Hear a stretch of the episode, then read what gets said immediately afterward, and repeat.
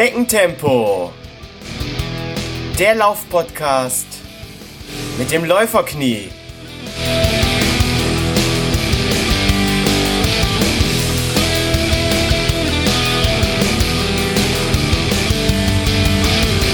Hallo und herzlich willkommen zu Schneckentempo, dem Laufpodcast mit dem Läuferknie, Folge 45.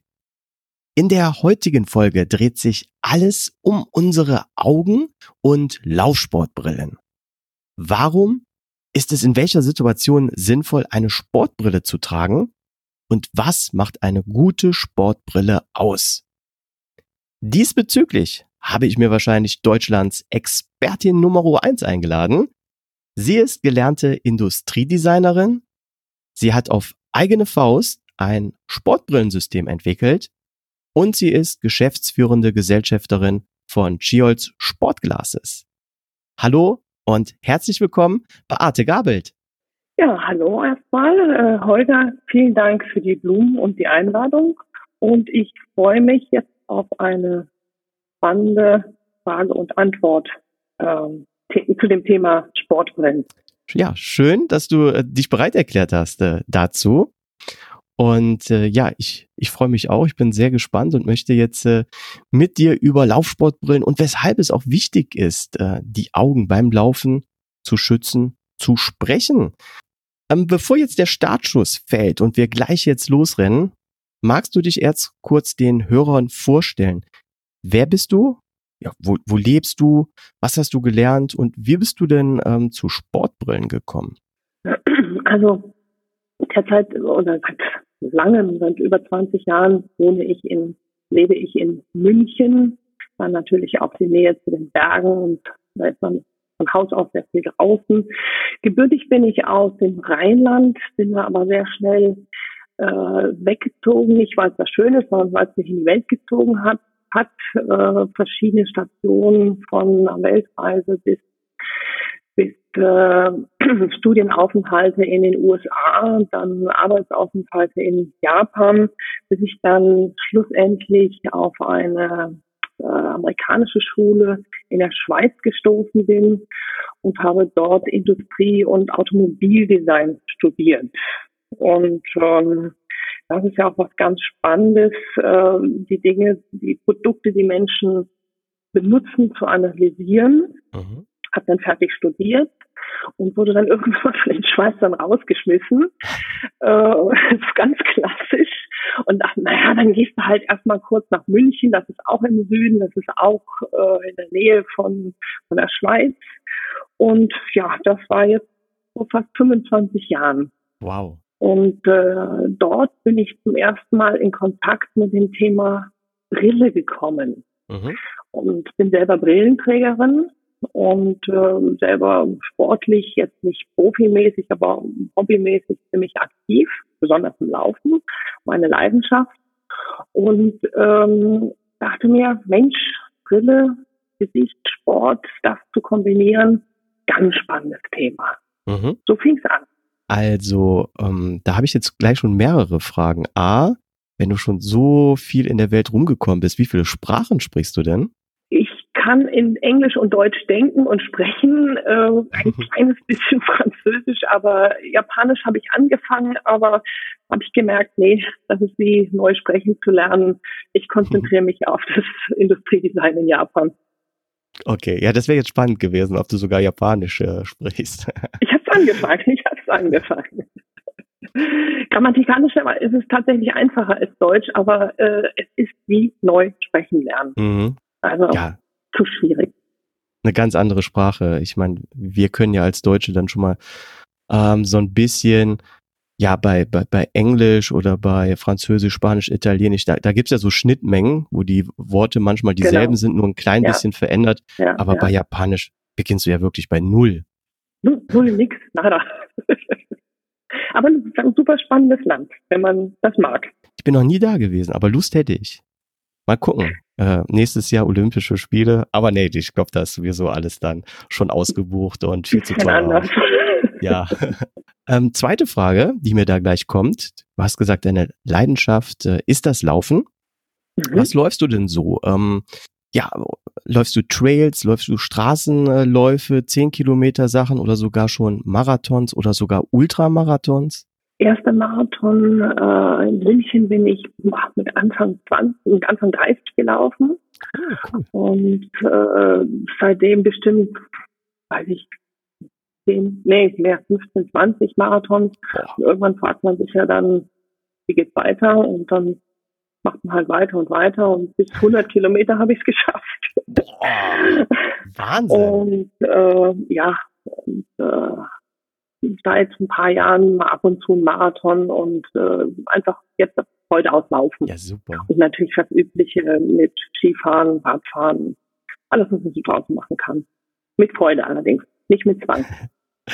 Perfekt, Thomas, da bist du ja aus zweierlei Hinsicht hier prädestiniert als Gast für den Podcast. Natürlich als Expertin für Sportbrillen heute, aber natürlich auch äh, als Läuferin.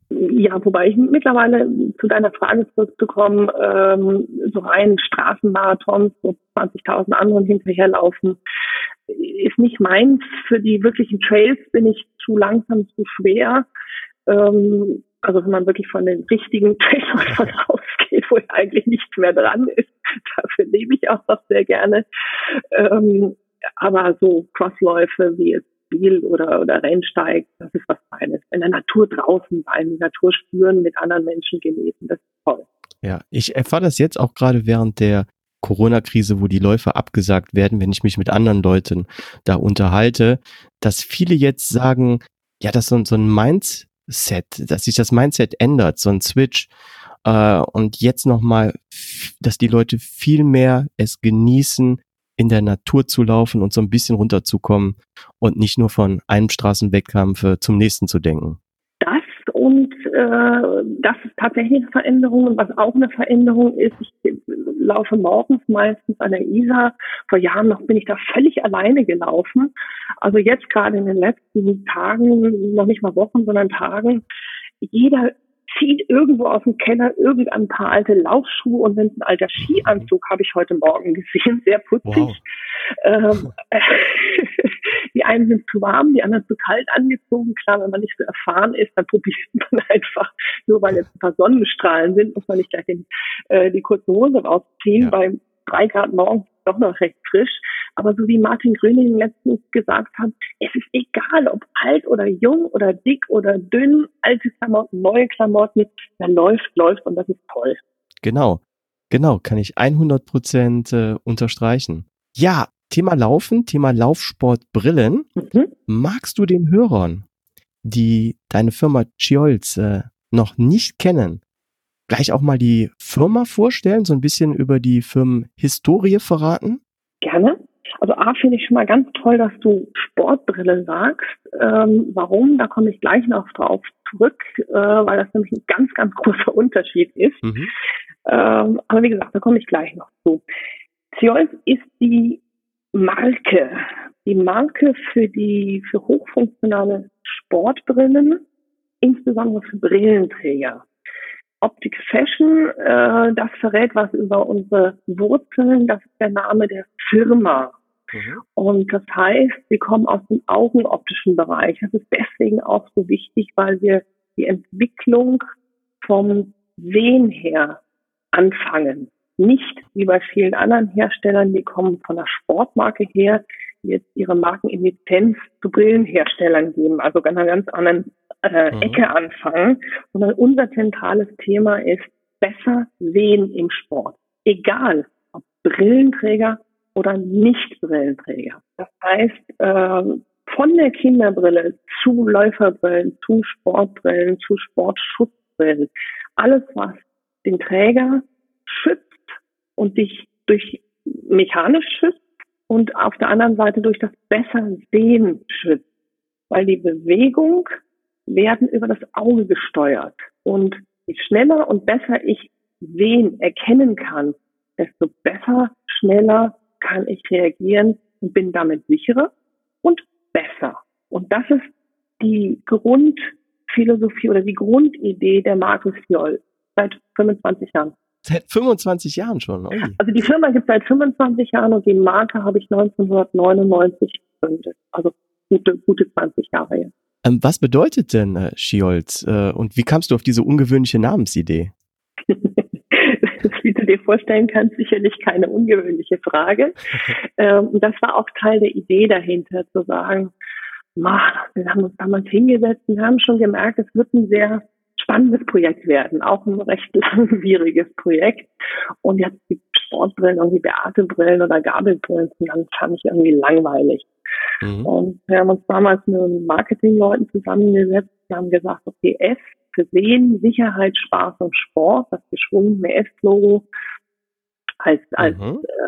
äh, visuelles Zeichen war uns wichtig, war zuerst da. Und dann tatsächlich diesen einen, einen Begriff entwickeln, nämlich Stolz, den erstmal kein Mensch auf der ganzen Welt aussprechen kann. Und jeder fragt danach. Also wirklich früher oder später jeder.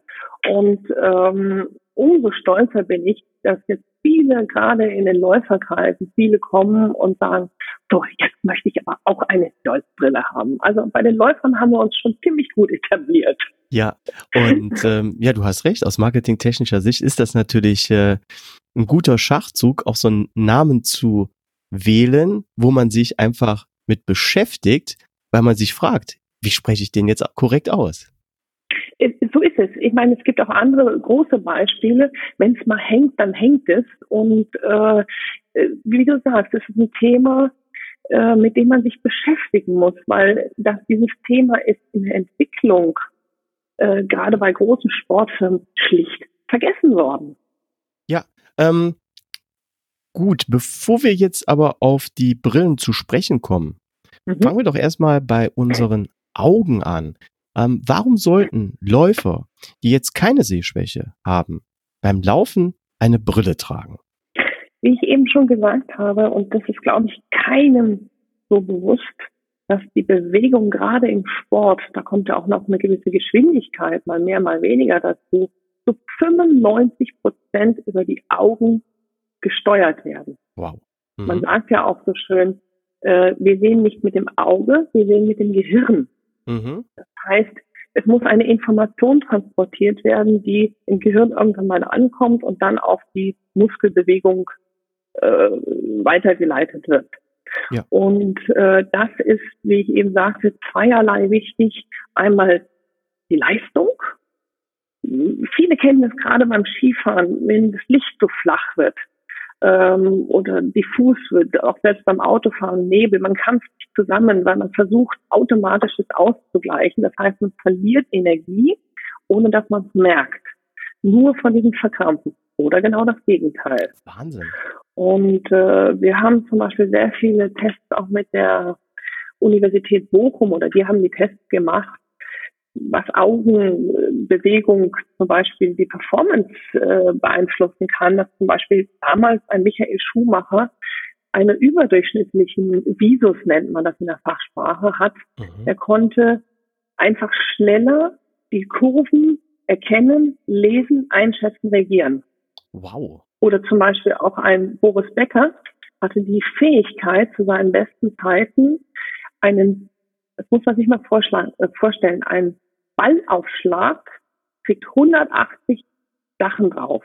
Er konnte, er war fähig, die Schweißnaht und damit den Drall des Balles beim Aufschlag beim Gegner zu erkennen. Boah, also das ist ja schon fast ein biologischer Wettbewerbsvorteil. Absolut, absolut. Und das ist das, was ich vorhin gesagt habe. Das wurde in der Entwicklung, wenn man sich anschaut, was Sportler für Unterstützung von Ernährung, von Psychologie, von Schlag mich tot haben, mhm. das besser sehen, auch, äh, auch Sicherheit beitragen kann. Äh, und da komme ich auch zum zweiten Punkt. Ähm, also für Nicht-Brillenträger ist es genauso wichtig und für Brillenträger ist es noch umso wichtiger, die eine Sehschwäche haben. Mhm. Und Holger, was glaubst du, wie viel Prozent wir mittlerweile in mit Zentraleuropa an Brillenträgern haben, prozentual. Muss aus dem Bauch raus. Boah, prozentual aus dem Bauch raus. Okay, ich sag jetzt einfach mal 40 Prozent. Denken viele, wir sind mittlerweile schon Tendenz steigend bei 67 Prozent. Boah, wow. Also zwei Drittel, die Mehrheit. Wahnsinn. Tendenz steigend. Mein Asien macht es uns gerade vor, die Kinder wachsen auf, die haben keine Augenbewegung mehr außer auf das Tablet. Mhm. Das heißt, der Auge ist ein Muskel, bewegt sich nur in eine Richtung, wächst faul sozusagen mhm. und sagt sich, die andere Bewegung brauche ich ja nicht. Ende Gelände. Und das ist genau, und das ist genau der Punkt zu sagen, äh, die Brillenträger beim Sport, die haben ja noch viel größere Probleme, weil die haben ja eine Sehschwäche noch dazu. Ja. Plus das sichere Sehen und den Schuss. Also es ist sehr, sehr, sehr vielfältig. Ähm, da kommt mir so, so, eine, so eine Sache noch in den Sinn. Ich habe auch mal gelesen, dass es Leute gibt, die echt Probleme haben, auf dem Laufband zu laufen. Ähm, weil man sich ja bewegt, aber man trotzdem starr auf einen Punkt guckt und dass da auch Auge, Fuß, Koordination, dass es da ähm, zu einer anderen Laufbewegung kommt, weil man instabiler auf dem Laufband läuft. Das hat ja dann so etwas äh, damit zu tun, was du gerade erklärt hast, oder? Das hängt dann auch wiederum, also der Komplex, das hängt auch mit dem Gleichgewichtsorgan zusammen. Mhm. Dass, dass man sagt, ähm, wie soll ich das am besten, ja, kommen wir wieder auf das Beispiel beim, beim äh, Skifahren zurück oder beim Wintersport, wenn das nicht so diffus wird. Das mhm. kennt jeder, der das schon mal, also eigentlich jeder Wintersportler kennt das. Äh, es wird einem bis hin zu schwindelig, äh, weil man keine Orientierung mehr hat. Ja. Und wenn du dann als Nicht-Brillenträger, ist es okay, aber als Brillenträger vielleicht gar keine Brille aufhast, ähm, dann fallen Orientierungspunkte weg, je nachdem, wie stark halt deine Sehschwäche ist. Ja, ah, also ich finde es jetzt gerade wirklich sehr, sehr interessant, weil ich habe mir auch im Vorfeld äh, Gedanken natürlich äh, dazu gemacht. Und ich habe jetzt gedacht, du sagst so etwas wie, Schutz vor Insekten, die ins Auge fliegen könnten oder Schutz vor Sonnenstrahlen. Aber daran habe ich nicht gedacht. Sehr interessant. Das ist ein, ein extrem vielfältiger Bereich. Deswegen mache ich das, ich auch selber lerne jeden Tag dazu, obwohl ich das seit über 20 Jahren mache oder nichts anderes. Äh, und deswegen habe ich auch eingangs so betont, eine Sportbrille hat nichts mit einer Sonnenbrille zu tun. Und das wird oft gleichgesetzt, selbst von Fachleuten. Wow. Äh, das ist ein, ein, als wenn ich einen Laufschuh mit einem Sneaker vergleiche. Ein mhm. Sneaker mhm. sieht auch sportlich aus, kein Thema, hat aber eine völlig andere Daseinsberechtigung als ein richtiger Laufschuh. Okay, ja. Ähm, trotzdem bieten ja auch eure Sportbrillen ähm, Schutz vor Sonnenstrahlung. Wie hoch, das interessiert mich jetzt mal wirklich auch äh, persönlich, sollte denn so ungefähr der UV-Schutz so einer Brille, sagen wir mal hier in Mitteldeutschland sein? Und wie hoch dann zum Beispiel beim äh, Skifahren im Schnee oder äh, für so einen Wüstenläufer, der, der die Nahbebe durchläuft? Werden da Unterschiede gemacht bei euch? Ähm, jetzt schmunzel ich gerade, schade, dass man das nicht sieht. Weil das ist natürlich eine völlig berechtigte Frage, ähm, die wahrscheinlich auch viele umtreibt. Und äh, die Antwort, mit dem, mit der rechnet auch keiner in der Regel. Selbst ganz klare Scheiben, gute Scheiben, haben mhm. 100% UVA, UVB 400 Schutz. Wow. Ja. Ja, damit habe ich nicht gerechnet. das heißt, dass die meisten Menschen die Tönung mit dem UV-Schutz verwechseln. Selbst Fachleute, macht dir nichts aus, ganz normal.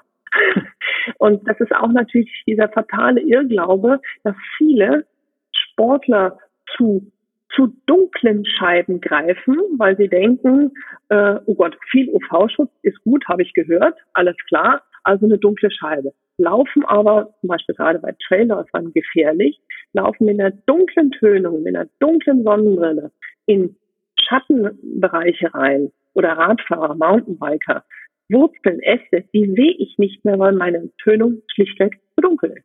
Boah, also ja, daran habe ich auch nicht gedacht. Und es ist ganz simpel zu sagen, ich habe hier zwei, es ist wie, als wenn ich Äpfel mit Birnen verwechseln, ich habe den UV-Schutz, der ist mhm. wichtig, aber das ist völlig egal, was für eine Farbe oder Tönung die Scheibe hat.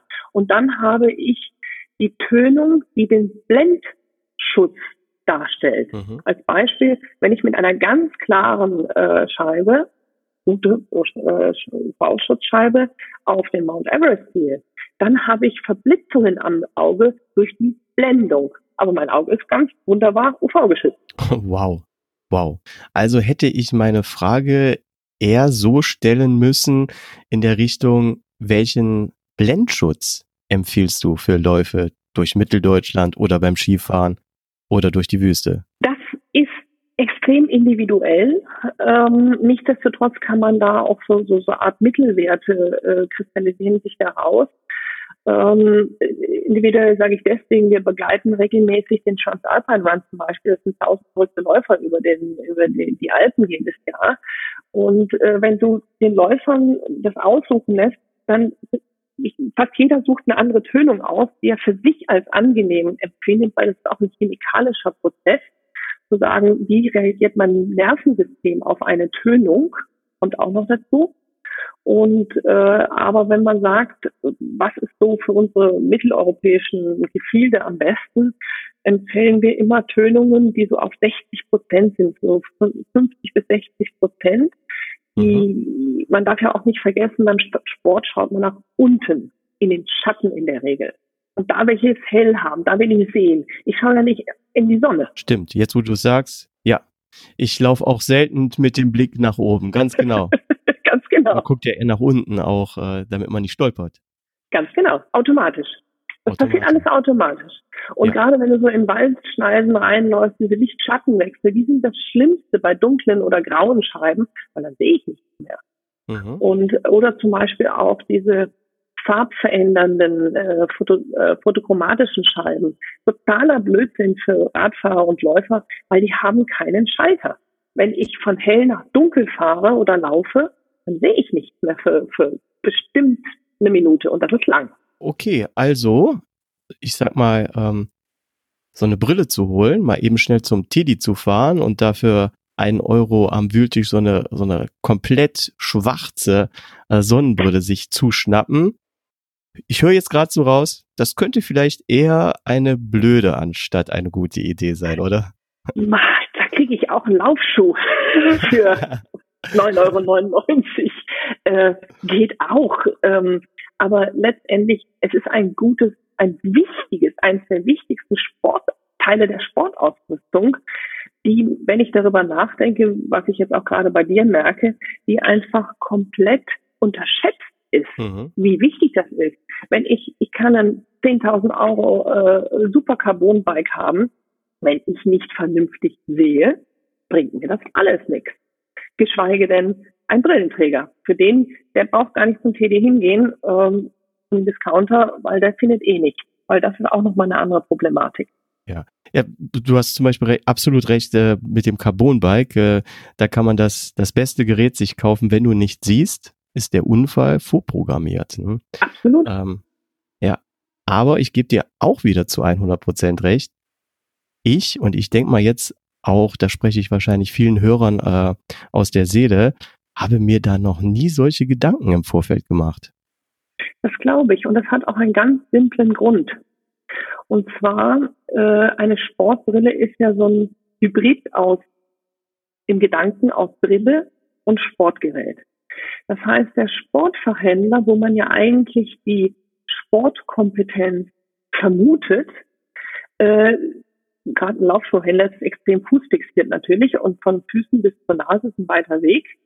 ähm, es, ist tatsächlich so, äh, eine Sportbrillenberatung, Analyse dauert mindestens genauso lange wie eine Fußanalyse.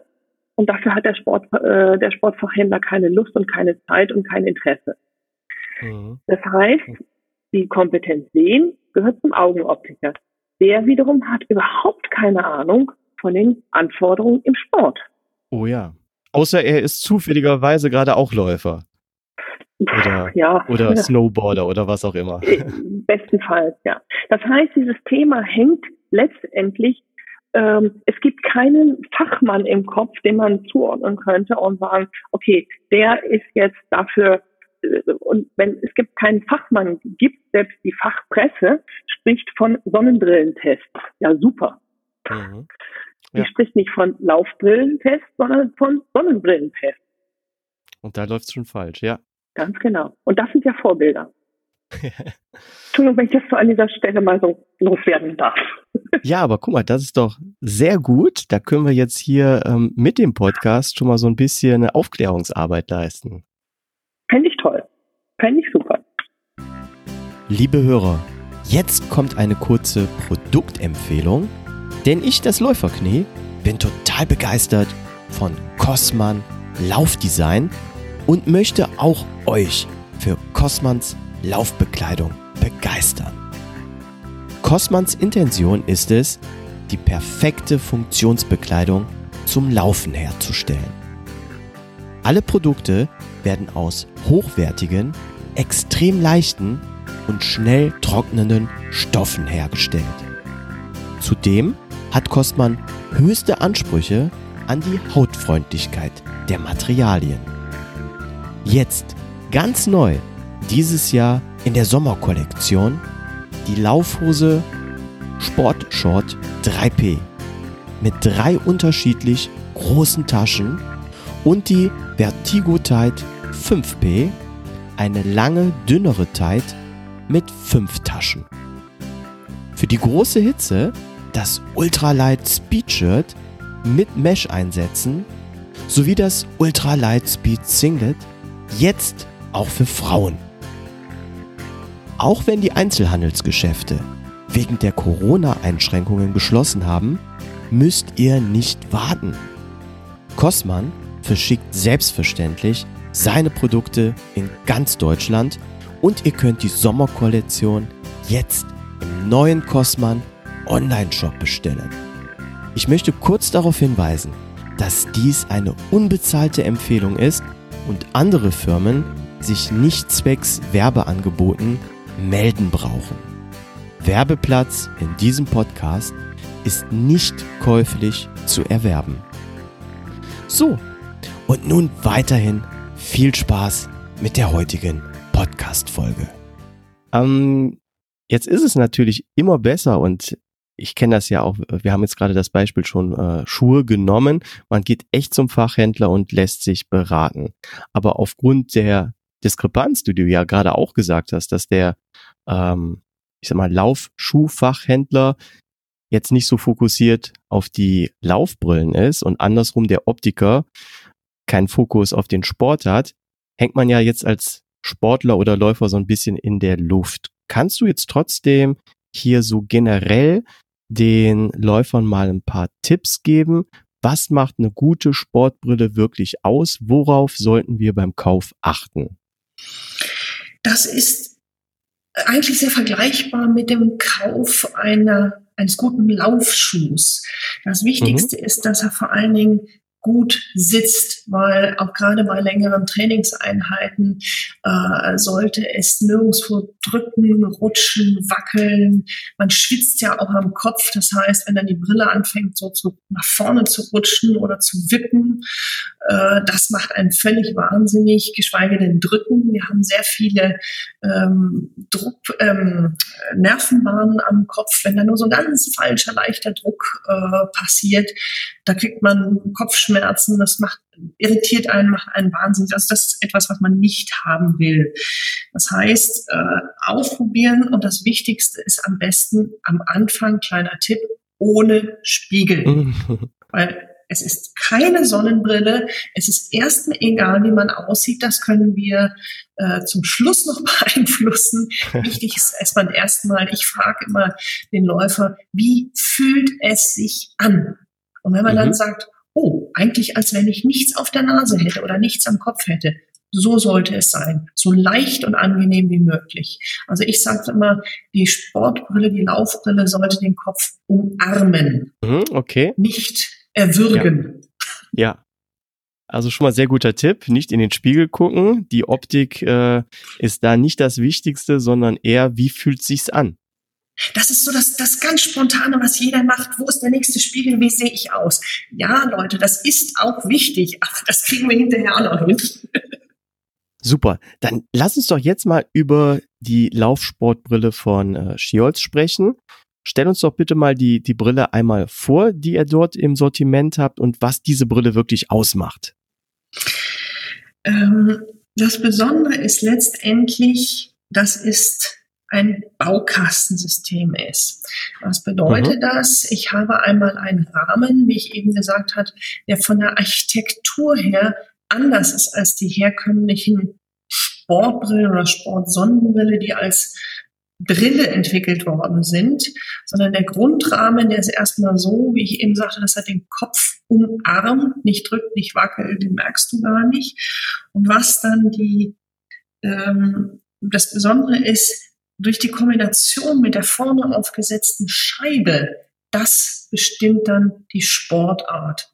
Und die oh. kann ich dann variieren. Das ist dann sehr, das ist erst der zweite Schritt. Also im Falle einer Laufkombination, nenne ich es mal, ist es äh, die Belüftung, weil ich ja doch in der Regel schwitze, elegant mhm. ausgedrückt transpirieren.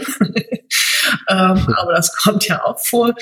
Äh, das heißt, dass sie nicht beschlägt. Aber das Wichtigste ist erstmal der Sitz der Brille, dass sie, äh, dass sie wirklich angenehm sitzt, äh, egal ob ich sie dann äh, für die anderen Ausdauersportarten auch nutzen kann oder will. Ich habe das so richtig verstanden, die Brille besteht also aus zwei äh, Komponenten, ja. Mhm. Ähm, dann starten wir doch zuerst mal mit dem äh, Rahmen. Ja, gibt es da unterschiedliche Materialien zum Beispiel, wo ich äh, äh, drunter auswählen kann oder, oder Größen oder unterscheidet ihr zwischen äh, Herren- und äh, Damenmodellen? Ähm, die Grund, also sage ich mal, die, das Grundmaterial ist immer das gleiche, ein Hochsicherheitsgrundstoff. Ähm, die das Design, äh, das, das, Aussehen ist natürlich, dass es eher männliche, dunkle Carbon anmutende Rahmen gibt und für die Frauen natürlich eher heller, kleinere Gesichter, aber die Größe, die Architektur ist immer die gleiche bei den Rahmen. Mhm.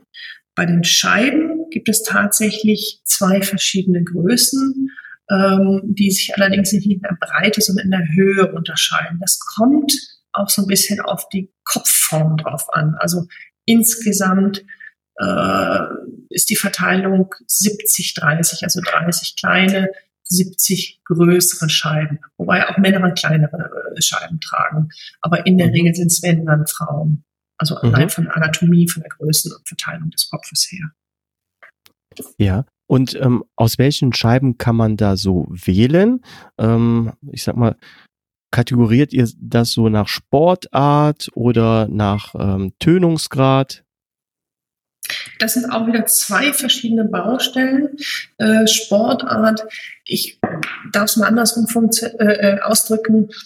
Bei der Sportbekleidung ist es ja auch so, ich wähle aus zwischen viel schwitzen und wenig schwitzen, also warm oder äh, Feuchtigkeitsentwicklung, wohin mit der Feuchtigkeit? Und das Gleiche passiert auch am Auge zu sagen, wie viel Hitze und Feuchtigkeitsstau habe ich? Zu welcher Temperatur?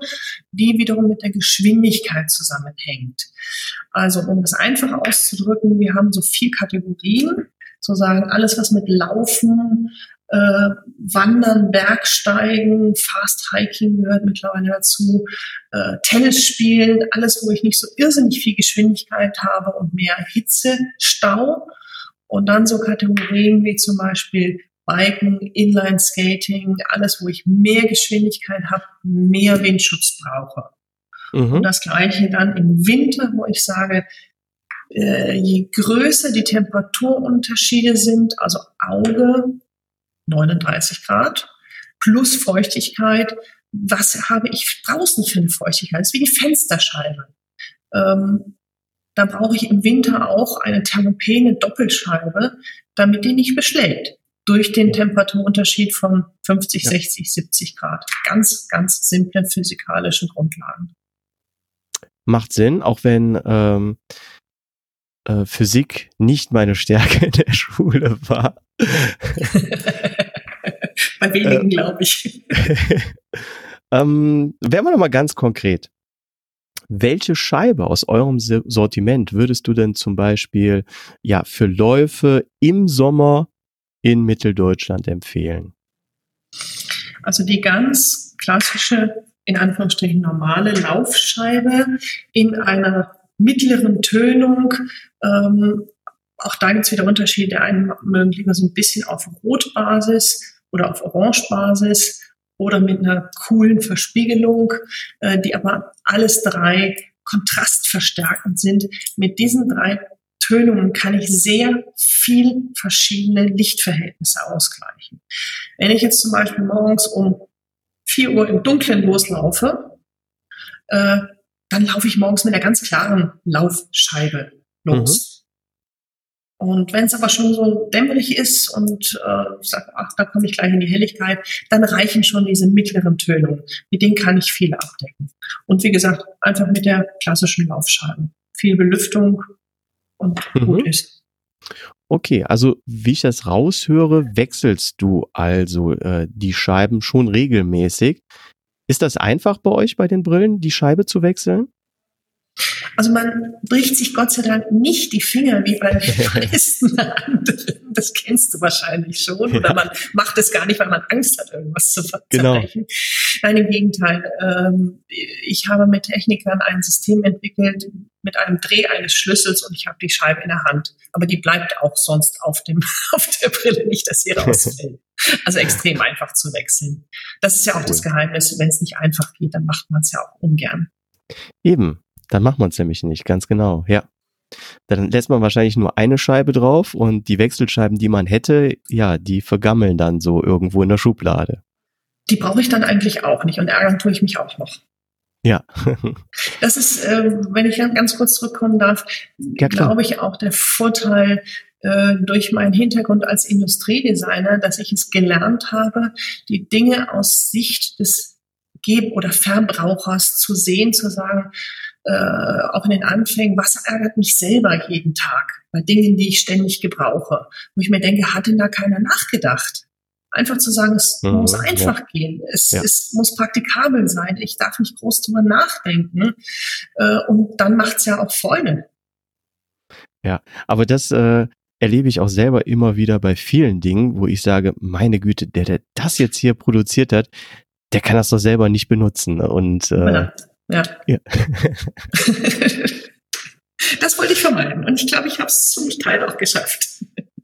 Ja, ich bin gespannt. Ich, ich selbst weiß es noch nicht. Ich äh, würde ja ganz gerne ähm, bald mal eine Skiholzbrille testen, hab's aber bis dato noch nicht getan. Muss zu meiner Schande da gestehen, hatte bis vor kurzem, also jetzt dieses Jahr habe ich noch keine, bin ich noch mit keiner Brille draußen laufen gewesen aber ich hatte da doch tatsächlich eine vom Mitbewerber letztes Jahr.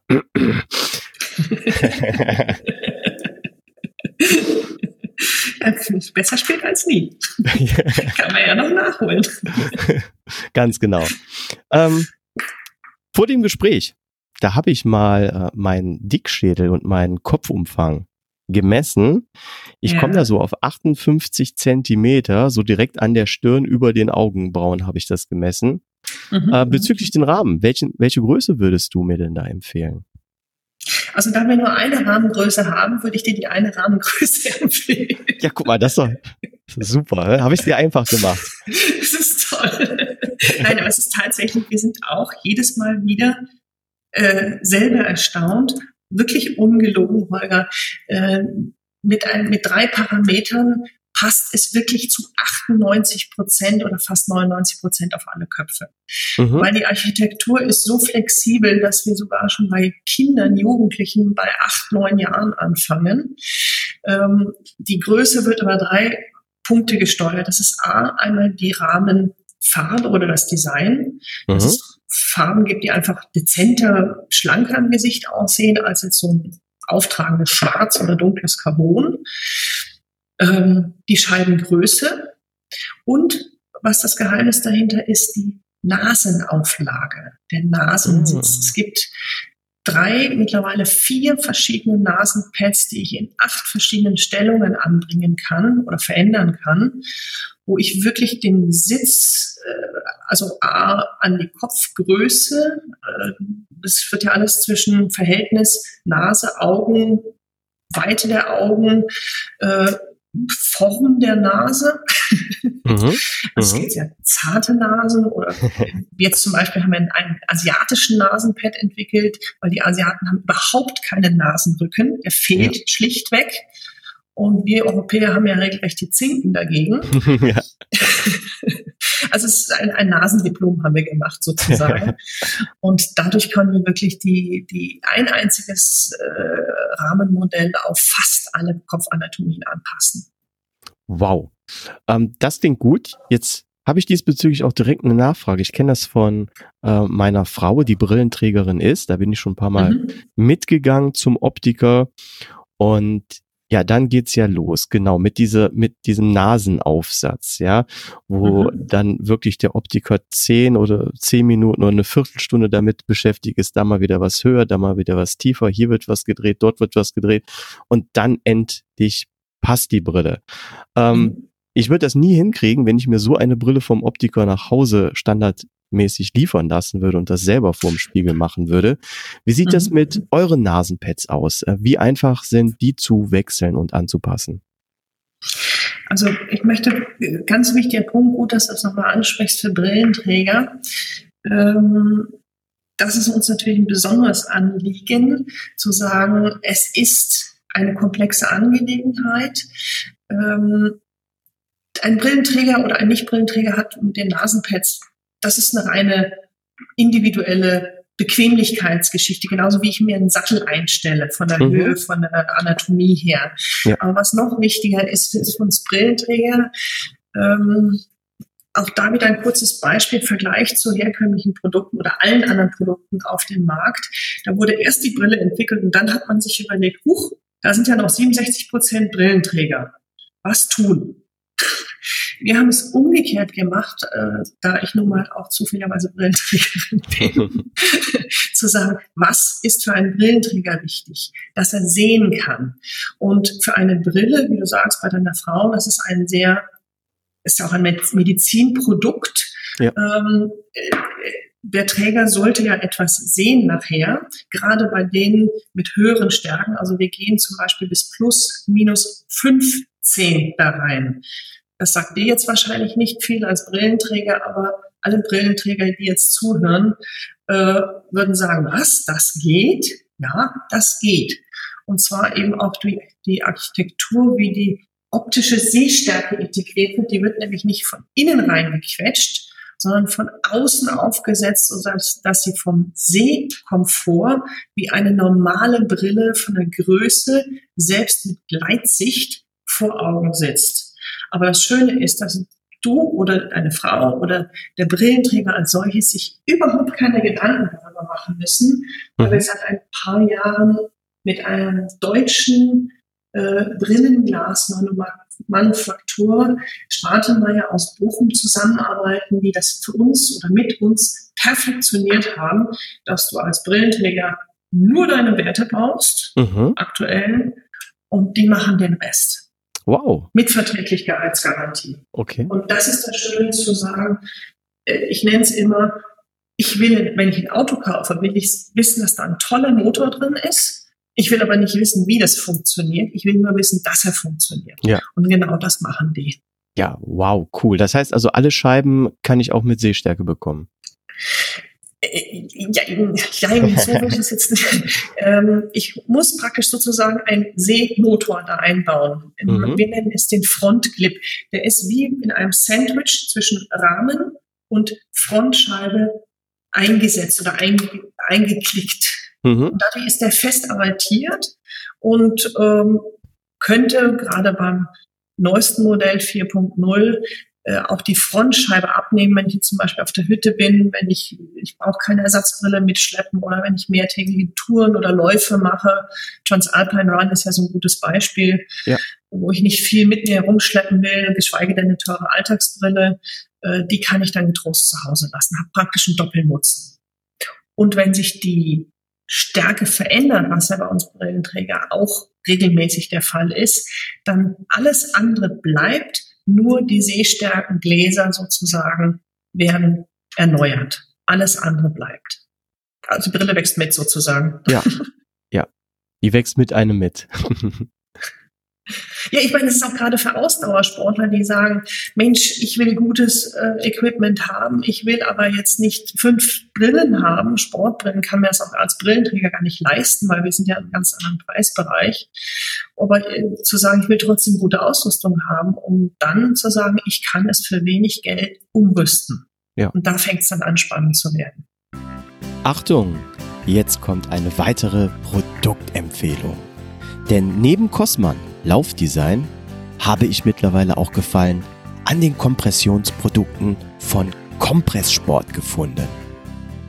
Kompresssport ist zu 100% eine Schweizer Firma.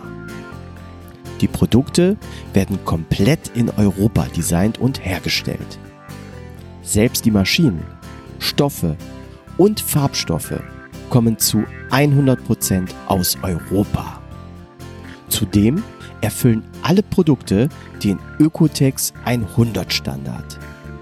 Kompresssportprodukte entstehen in Zusammenarbeit mit Ärzten, Athleten und Herstellern von medizinischer Kompressionsware. Das Sortiment erfasst von Kompressionsstrümpfen, Stulpen bis hin zu Shirts und Lauftights alles, was das Sportlerherz begehrt.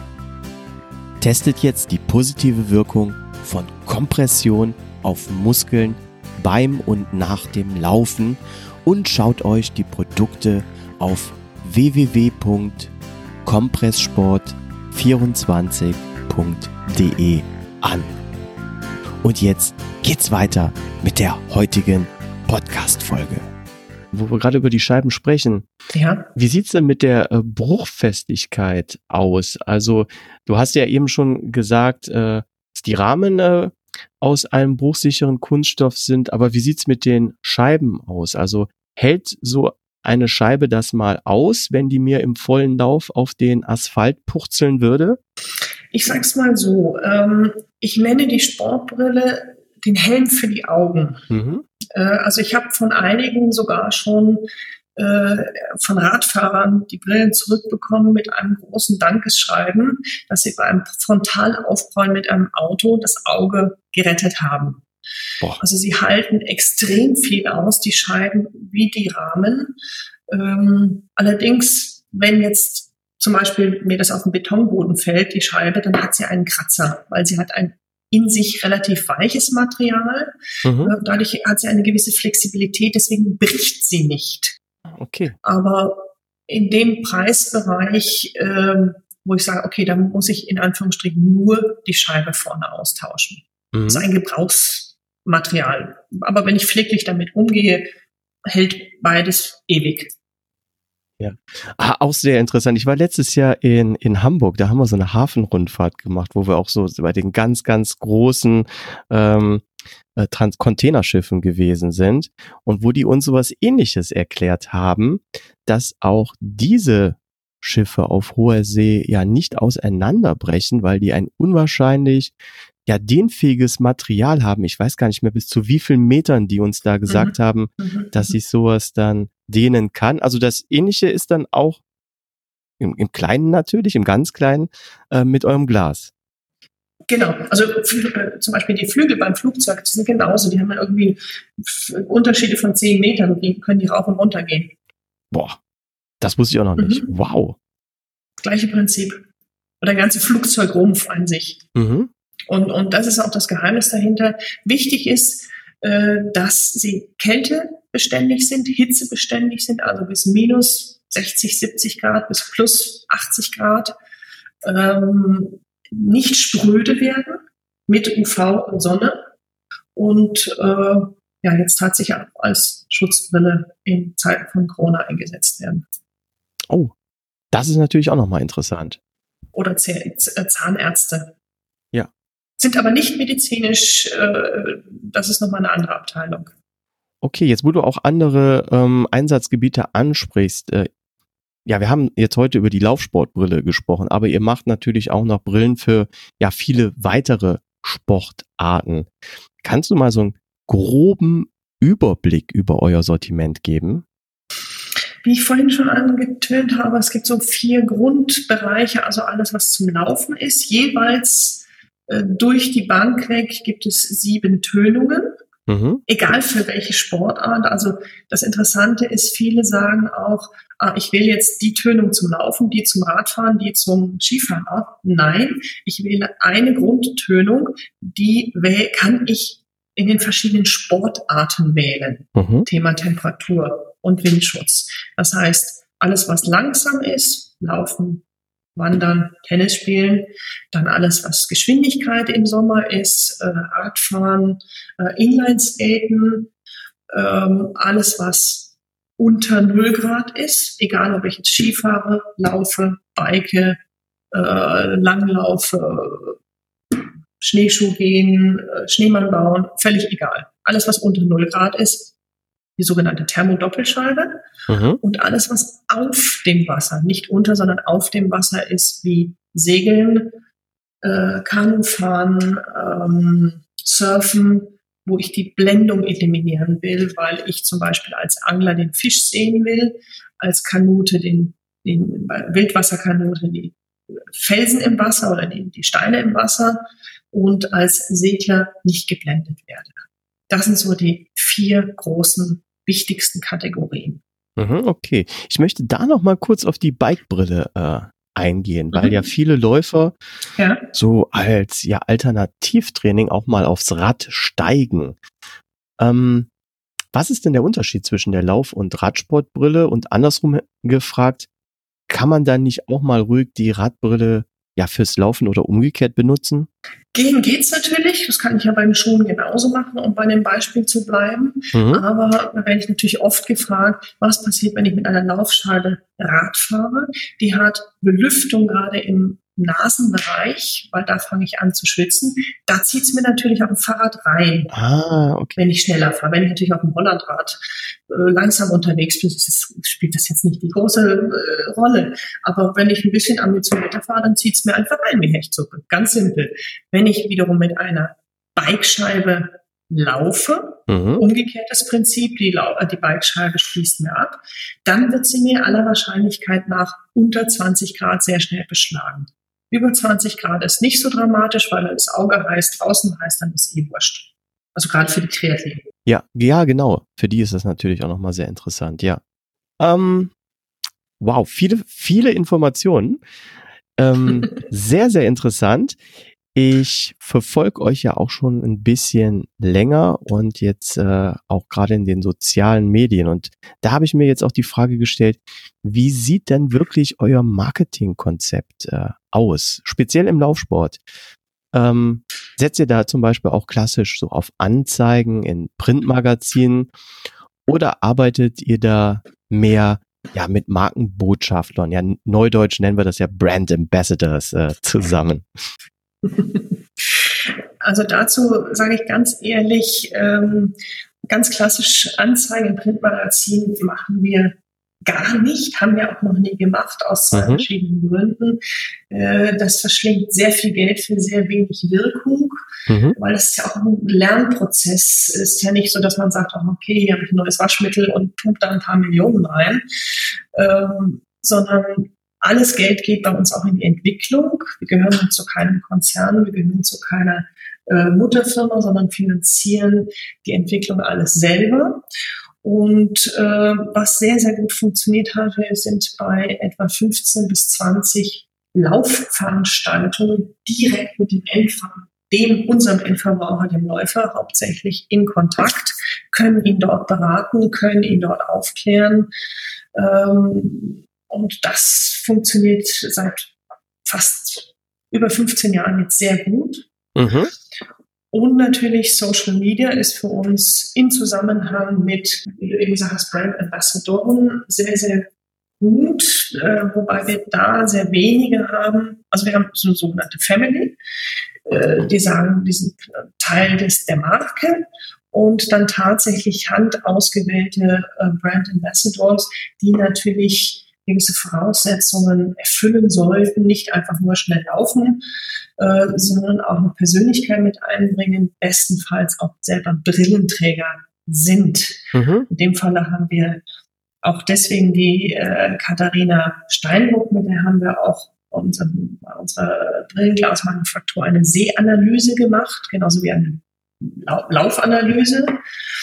Und äh, ist ja auch sehr erfolgreich im Moment unterwegs. Oh ja. Schön zu sehen. Sabrina Mockenhaupt genauso, ist auch Brillenträgerin mit ziemlich hohen Werten. Und ähm, äh, das sind natürlich dann auch Persönlichkeiten, die das Thema als solches in doppelter Weise äh, visualisieren. Zum Beispiel auch äh, unsere dritte Ambassadorin ist Alex von Melle, mhm. die äh, äh, erfolgreichste Höhenbergsteigerin in Deutschland. Und äh, also alles Extreme, die natürlich auch visualisieren, zu sagen, ich gehe an die, ich gehe an die Grenzen, aber ich bin trotzdem auch ein, ein charakterlich toller Mensch, weil das sollte immer zusammengehören. Ist nicht immer ja. unbedingt gegeben. Ja, Sa Sabrina Mockenhaupt kenne ich leider persönlich noch nicht. Die hatte ich noch nicht im Podcast. Die Katja Steinruck natürlich äh, gerade erst noch vor ein paar Folgen. Sehr, sehr sympathische äh, junge Dame kann ich hier nur bestätigen. Ähm, mhm. Klar, bei beiden, bei Katja und bei Sabrina, ist mir das natürlich aufgefallen, ähm, dass die oft mit Skiholzbrillen äh, zu sehen sind. Wo es mir aber auch aufgefallen ist, und das ist auch eine Dame, die hier mal im Podcast gewesen ist, die Andrea Dieters von den Essex Frontrunnern, obwohl die ja, glaube ich, jetzt vor kurzem gewechselt ist nach, ich glaube, Under Armour. Ja, genau. Mhm.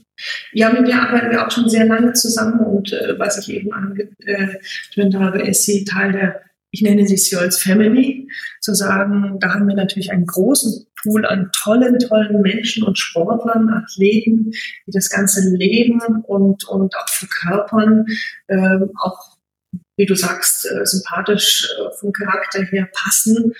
Und äh, das ist natürlich auch in der heutigen Zeit auf Social Media, sei es auf Instagram, Facebook, äh, LinkedIn, äh, Strava ist jetzt dazu gekommen. Mhm. Ähm, das natürlich tolle Medien, um das sehr authentisch auch äh, zu transportieren. Ja, und ich muss sagen, auch bei mir hat's funktioniert. Ich habe natürlich die, die Brille bei der Cutter gesehen und dachte mir auch, oh, die musst du doch mal ausprobieren. Schön zu hören, wie die Wege gehen. Ja, ja. Und Eine Laufbrille geht ihren Weg sozusagen. Ja. ähm, aber ich glaube, da können wir jetzt hier äh, super anschließen zur nämlich spannendsten Frage zu kommen, die bestimmt jetzt sehr, sehr viele Hörer interessiert und die da schon drauf warten, dass ich das äh, jetzt frage. Wie viel kostet denn so eine Shields Laufsportbrille überhaupt? Also sie ist definitiv im oberen Preissegment, wie jedes gute äh, Teil der Ausrüstung, des Equipments. Nichtsdestotrotz ist, finde ich persönlich, ist sie sehr fair äh, gepreist. Das heißt, es fängt an, der Rahmen mit Zubehör, also den verschiedenen Nasenpads, ähm, einem äh, hochwertigen Etui, äh, alles zusammen ab 110 Euro. Mhm. Und die einzelnen Frontscheiben sind ab 49 zum Laufen und Biken. Also praktisch eine Grundkombination bekomme ich für 159. Ich sage immer, das ist so der Preis wie ein guter Laufschuh, äh, hält aber ja. ewig. Ja. Und äh, auch die ganzen Gebrauchsteile kann ich ja, wie zum Beispiel die Nasenauflage, die, die Ohrenauflage, kann ich alles einzeln auswechseln. Also wenn ich damit pfleglich umgehe, dann begleitet mich sehr, sehr, sehr, sehr lange. Ja, und ich kann mich da auch nur anschließen. Ich finde, ähm, es ist wirklich ein fairer Preis. Gerade wenn man mal beim Optiker gewesen ist und ähm, ja, da eine Nicht-Standard-Brille nimmt, sondern auch schon eine etwas qualitativ hochwertiger, dann weiß man, wie viel man heutzutage für Brillen bezahlen kann. Von daher finde ich, das ist ein absolut fairer Preis. Aber ganz wichtig noch auch äh, für die Hörer zu sagen, was kostet das für mich als Brillenträger, ist natürlich auch eine ganz spannende Frage. Ganz, ganz wichtig, hätten wir fast vergessen. Und zwar gibt es da auch verschiedene Möglichkeiten, je nach Ambition oder wie ambitiös ich meinen Sport ausübe, beziehungsweise auch Portemonnaie, zu sagen, es gibt im ich möchte jetzt wirklich nur im Standardbereich äh, so ungefähr mal die Idee geben, mhm. eine Sehstärkenverglasung mit dem Frontclip ähm, gibt es für Einstärkengläser, die Brillenträger unter euch wissen, was ich meine, äh, Möglichkeiten, der komplette Clip mit äh, speziellen sportberechneten Gläsern ab 150 in etwa. Mhm. Ähm, für die Version 4.0 liegt das etwa bei 300, 350 und bei Gleitsicht geht es dann bei etwa 350, 400 los. Das ist, hört sich jetzt im Moment viel an, aber bei sportberechneten Gläsern ist das äh, ein absolut guter und fairer Preis. Und wie gesagt, wenn die Stärke sich verändert, kann man nur die auswechseln lassen. Ja, also wirklich, wirklich ein fairer Preis. Ähm, Gleitsicht äh, äh, Brille hat meine Frau nicht, aber da weiß ich, mein Vater hat sich damit letztens beschäftigt und da weiß ich aber auch, dass so eine Brille dann auch schon mal schnell so um die 800 Euro kosten kann. Da geht's dann los, ja. Ja, mhm. ja. Also von daher finde ich, es ist wirklich ein richtig, richtig fairer Preis. Es soll Freude machen und nicht wehtun. Ja. genau, also ich, ich, fand auch deinen Vergleich eben richtig gut. Es, äh, es passt auch preislich voll rein, äh, es mit einem Paar Laufschuhe zu vergleichen. Und das finde ich so spannend.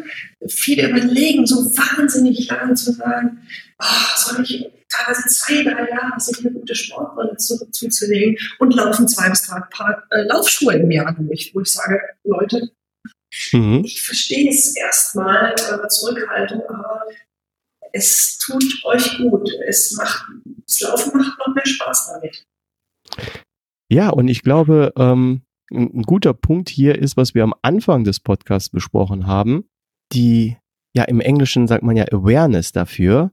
Ja, mhm. ähm, klar, wir als Läufer, wir laufen natürlich mit dem Fuß. Da steht natürlich der Schuh im Vordergrund, logischerweise.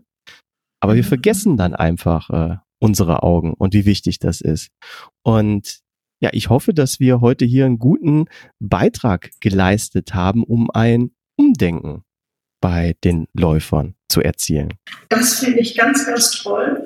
Und wie ich eingangs sagte, deswegen habe ich mich auch sehr gefreut über deine Anfrage, äh, hier einen Podcast äh, bei äh, Läuferknie machen zu dürfen, über dieses super wichtige Thema besser sehen im Sport, besser sehen im Laufsport, damit das Laufen, was ja eh schon toll, ein super toller Laufsport ist, einfach noch schöner zu machen.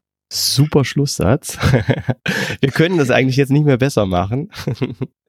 doch, können wir doch noch ein bisschen. Äh, last but not least, Beate, ähm, wo kann ich mehr Infos über Skiholz finden? Wie lautet eure Website und auf welchen sozialen Medien seid ihr zu finden? Ähm, Website www.sjolz.de oder natürlich das ganz übliche über Instagram, Facebook, Strava, LinkedIn mhm. oder einfach bei uns in München anrufen. Auf Instagram und Facebook folge ich euch schon. Strava wusste ich noch gar nicht, da werde ich mal gucken. Ähm, das ist relativ neu, ja. Ja, ah, da bin ich natürlich als Läufer auch, aber da habe ich euch noch gar nicht gesehen. Da werde ich mal die Augen aufmachen. Super, liebe Beate. Ganz, ganz vielen lieben Dank, dass du ähm, heute Gast ja bei mir hier im Podcast äh, gewesen bist. Ähm, wir machen gerade alle eine ja, schwierige Zeit durch. Ich wünsche dir in erster Linie viel Gesundheit und ich wünsche euch als Firma, dass ihr ja die wirtschaftliche Herausforderung, die die Corona-Krise ja mit sich bringt, gut meistern werdet. Dann sage ich auch ganz, ganz herzlichen Dank, Holger, dass ich da sein durfte oder mit dir einen Podcast machen durfte. Und allen Läufer da draußen wünsche ich auch, genießt es draußen zu laufen, dass wir draußen laufen dürfen und bleibt alle gesund, wie man hier in Bayern schön sagt. Liebe Hörer, das war die heutige Folge Schneckentempo. Hat euch die Folge gefallen? Dann gebt dem Podcast eine positive Bewertung auf iTunes, ein Gefällt mir auf der Schneckentempo Fanpage oder erzählt euren Freunden und Bekannten von diesem laufenden Hörvergnügen. Bleibt gesund. Bis zur nächsten Folge. Tschüss.